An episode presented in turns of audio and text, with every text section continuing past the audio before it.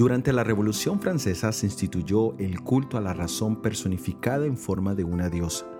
Esto sucedió en el año 1793.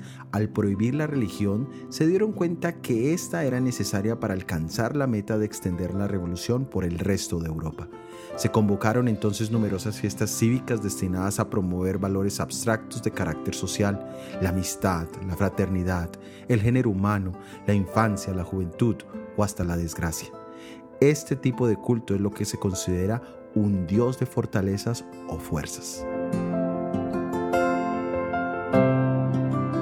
A veces pensamos que el ateísmo es solo un movimiento reciente, pero vemos que aún en la antigüedad existían personas que negaban a Dios. Por ejemplo, en Salmos 14.1 nos dice, dice el necio en su corazón, no hay Dios, se han corrompido, hacen obras abominables, no hay quien haga el bien.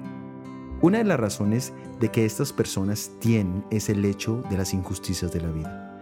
Pero esta declaración inicia en el corazón, es decir, de manera secreta, porque en el fondo se sabe que es tonto hacer semejante afirmación de manera abierta y pública. Y además de la simpleza de pensamiento está la corrupción del corazón.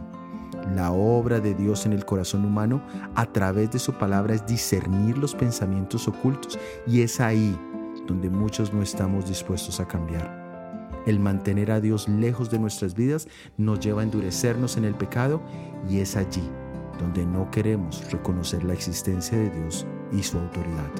Soy Óscar Oviedo y este es el devocional Daniel en 365 días.